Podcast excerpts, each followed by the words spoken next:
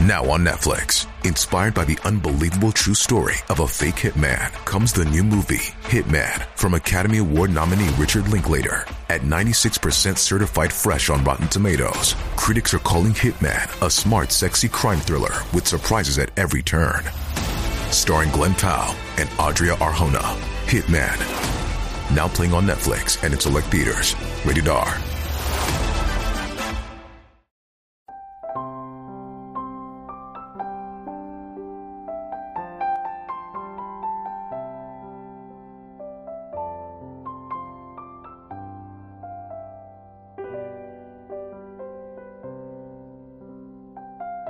凡看懂这十种扭曲思维的人，已经开始修行了。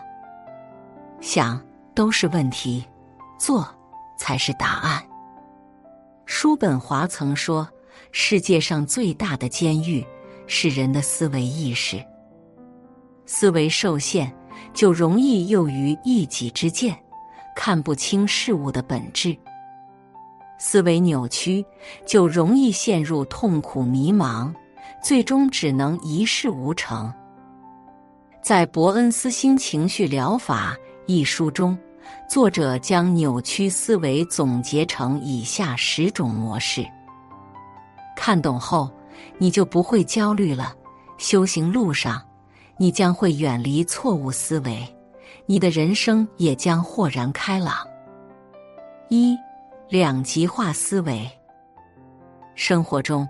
你可能常常会听到这样的话语：“我输掉了比赛，所以我是个失败者。我怎么只考了九十分？我简直糟透了！明明这么简单，我却搞砸了。我果然什么也做不好。”这种没有做到一百分就认定自己是零分的想法，其实就是一种思维扭曲。在这种思维的影响下，人很容易陷入自我否定的状态中。电影《黑天鹅》中，妮娜是一名芭蕾舞演员，需要同时扮演白天鹅和黑天鹅。她扮演的白天鹅完美无瑕，但转换身份时，却始终找不到黑天鹅的状态。于是，他变得焦虑不安，仅仅因为一个角色的不足，就否定了自己所有的成就。在一次次尝试无果后，他患上了妄想症，不慎从高空跌落，付出了生命的代价。事实上，无论成功与否，结果中都包含着你的付出。陷入两极化思维。只会让自己被狭隘定义，忽略本来的实力。只有跳出完美主义的框架，认可自己的每一分努力，低头赶路，莫问前程，你的结局一定不会辜负你。二，妄下定论。心理学上有一种读心术思维。是指一个人会对另一个人的行为妄加揣测，从而得出不符合事实的消极定论。比如，你上班迟到，发现大家都在看你，你因此认为他们一定在说我的坏话。但其实，他们可能只是在谈论中午要吃什么。比如，你不小心摔倒。发现大家笑声阵阵，你肯定认为他们在嘲笑我，但其实他们可能只是在分享好笑的视频。比如，你给老板送文件，发现他态度很差，你因此认为老板肯定对我不满，但其实他可能只是情绪不好而已。在这种观念的影响下，人往往会因为一件小事就陷入焦虑，从而越活越疲惫。叔本华曾说：“人性最大的一个弱点就是在意别人如何看待自己。”很多时候，生活里的苦闷和不幸，其实都是自找的。对外界臆测过多，往往让自己忽略了现实，活在臆想的痛苦里。想要拥有内心的平静，就需要戒掉高敏感和玻璃心，修炼好自己的钝感力，心态变好了，世界也会跟着改变。三，优势打折。伯恩斯曾提出，否定正面体验，使自身的优势打折，是最具破坏性的一种认知扭曲形式。这将导致一种神奇的负面逻辑：当有人批评你时，你就会想他说的对；而当有人夸奖你时，你却会想他只是客套罢了。在这种思维的作用下，你会否认自己优秀的成绩，时刻对自己进行贬低。哪怕你真的做得很好，也会有一种深深的不配得感，并把自我所得完全归结为偶然。这种对自己优势的否定，会导致人在自我攻击中持续内耗，于是越活越心累。主持人何炅说：“全世界所有人都可以放弃你，但你一定要看到自己身上的闪光点。你认可自己，才可能被幸运女神眷顾。你肯定自己，你的实力才能进一步提升。爱自己的第一步，就是时刻提醒自己，你的成就是你应得的。”你的优秀是值得被看见的，而你就是最好的。四、情绪化推理。有研究认为，人在面对某件事时，第一时间会产生情绪反应，六秒后才能做出认知处理。但是，总有一些人习惯用情绪去判断一切，情绪不好时。便认为现实也变得糟糕。一旦遇到难题，便会用情绪化推理给自己找借口。工作上，明明还有很重要的任务要完成，你却对自己说：“这么难的东西，反正我也不会，还是打会儿游戏吧。”生活中，你感觉自己情绪低落。只好对自己说：“我这个状态还能做什么呢？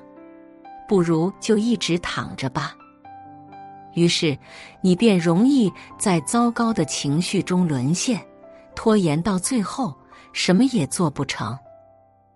王阳明曾说：“想都是问题，做才是答案。”当你跳出情绪的漩涡，着手去做时，你才能发现，事情也没有想象中那么难。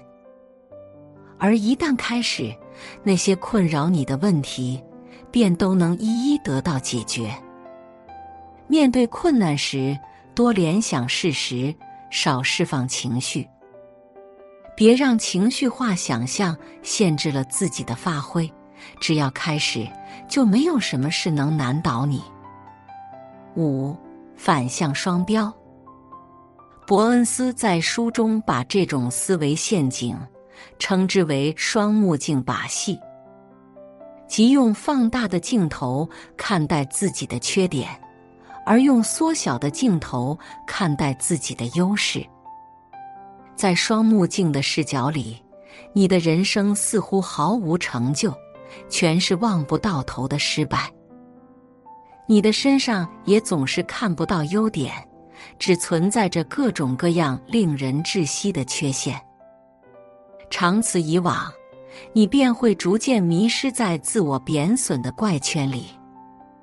作家李小艺就曾被这种思维困扰多年。那时候，他遇到一个很好的工作机会，凭他的能力，轻轻松松就能做出成绩。但他低估了自己的优势，也觉得自己英语不好，会搞砸许多事，于是便拒绝了。多年后回想，他说那是一个能改变他命运的机遇，但他却因为自卑错过了。生活中，我们可能也会像他一样，习惯戴着双目镜看自己，于是缺点变成了致命的劣势，优点却变得一文不值。但其实，那并不是真正的自己。我们的实力也远比想象中更强大。唯有摘掉眼镜，不夸大自己的缺点，也不缩小自己的优势。面对机遇敢挑战，面对失败不畏惧。真正看清自己，才能不错过每一次改变人生的机会。六、灾难化想象。心理学上。有一个著名的烦恼箱实验，在这项实验中，受试者按照要求把自己对未来一周的担忧写在纸上，投进箱子里。几周后，他们对比纸上的事件，发现超过九成的事情都是杞人忧天。接下来，他们把当下让自己焦虑的事项写下来。重新投入箱子中。结果几个月后，受试者称，多数的烦恼早已不再是烦恼了。由此，实验人员提出，生活中百分之九十二让人焦虑的烦恼只存在人们的想象中，剩下的百分之八，大家也都能轻松应对。事实上。很多人都会有这样的经历，也许是当下的一点小失败，就觉得自己未来也无法翻身，整日沉浸在负面情绪里；也许是眼前的一点小烦恼，就认为人生处处都是不如意，把自己搞得焦虑不安。但随着时间推移，你会发现，那些灾难从未真的发生，你的想象也只是折磨了自己。往后学着放轻松一点，别再让那些武断的推论破坏你的心情。因为该来的总会来，忧虑也解决不了问题。用平和的心态看待失败，把自己从灾难的想象中拉出来。当你克服了自己的胡思乱想，许多烦恼也必将迎风而散。七，应该思维。这个世界上，任何事情都不会按照你写好的剧本去发展。你认为自己必须怎样，也许结果恰恰相反。你感觉事情本该能如何，也许未来超出了想象。当你把自己困在应该的框架里，你的生活注定会充满求而不得的遗憾和无限妥协的委屈。在演讲《中年叛逆》中，演员刘敏涛讲述了自己的经历。上学时，他觉得自己应该是好学生，因此从不敢忤逆父母和老师。工作后，他认为自己应该有几部好作品，所以拍起戏来十分卖力。到了适婚年纪，遇到了心上人，他又在应该结婚的念头中步入了婚姻的殿堂。但生活的轨迹并没有如应该般走向幸福，他活成了面目模糊的家庭主妇，过得潦草而无助。其实，人生短短三万天，没有谁必须过应该的生活。要允许人生出现意外，允许事情达不到预期，允许世间一切的发生。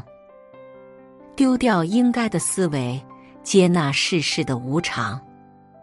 看开了，人就通透了，心宽了，生活也会轻松许多。八。贴标签，贴标签，顾名思义就是用限定词来描述一个人。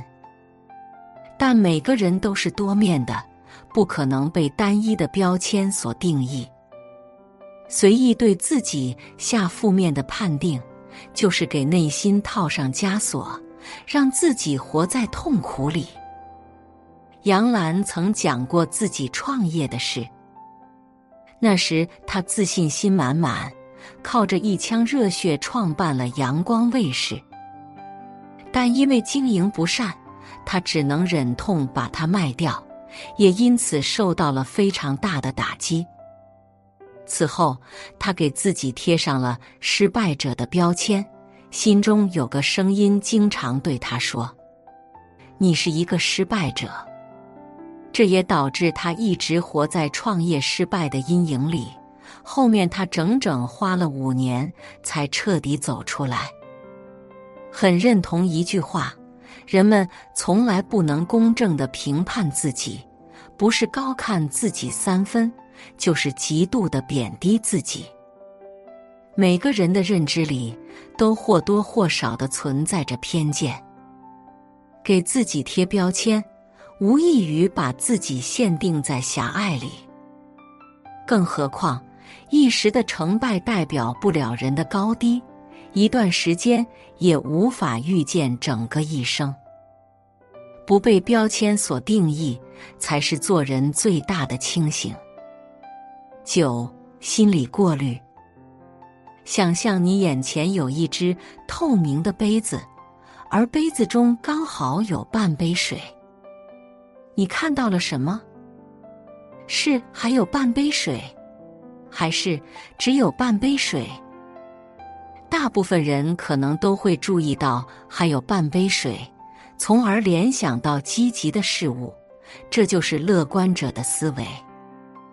但还有一部分人是只有半杯水的忠实拥护者，他们会焦虑为什么不是满杯，而忽略了其实还有半杯。心理学上认为，忽略客观事实，而刻意注意他消极一面的人，往往是陷入了心理过滤的思维模式中。这种扭曲思维。会让人对任何事都抱有悲观的态度，从而看到只有半杯水。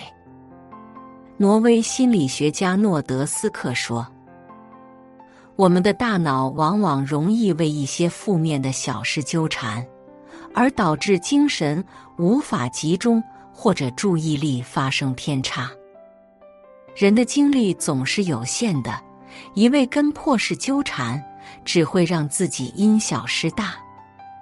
最好的办法就是，无论看到什么，都多往好的方面去想。一旦你转变了思维，原先解不开的迷局便都将豁然开朗。十，责任归己。有人说，责怪自己是一切负罪感的来源。明明事不关己。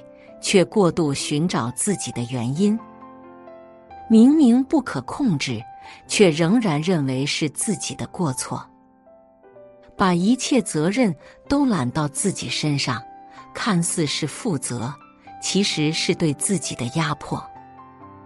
有位博主曾讲过自己小时候的事，那时候父母经常吵架，他非常希望两人能和睦相处。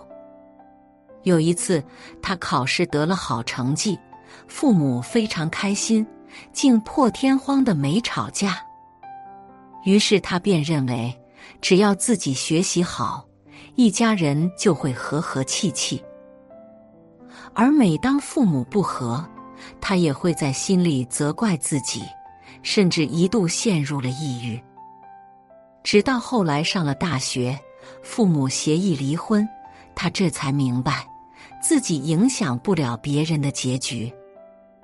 人这一生，每个人都有自己的课题，不是所有事都与你相关，不是所有人都要你拯救，你根本无需背负别人的因果。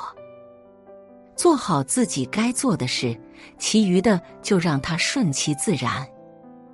戒掉你过剩的责任心，去过属于自己的人生。放下对自己的苛责，你才能活得更加快乐。樊登曾说：“如果你的生活出现了烦恼，相信我，一定是你的思维方式出了问题。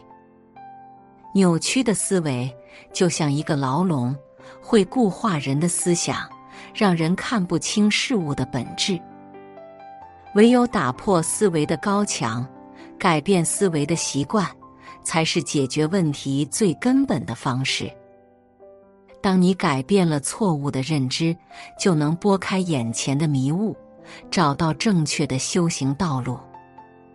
当你能不断的突破自我，升级思维，你就能洞见更广阔的天地。写作是一种修行，渡人渡己。如果是有缘人，无需打赏。点赞分享即可，种下智慧种子，助人助己，福德无量。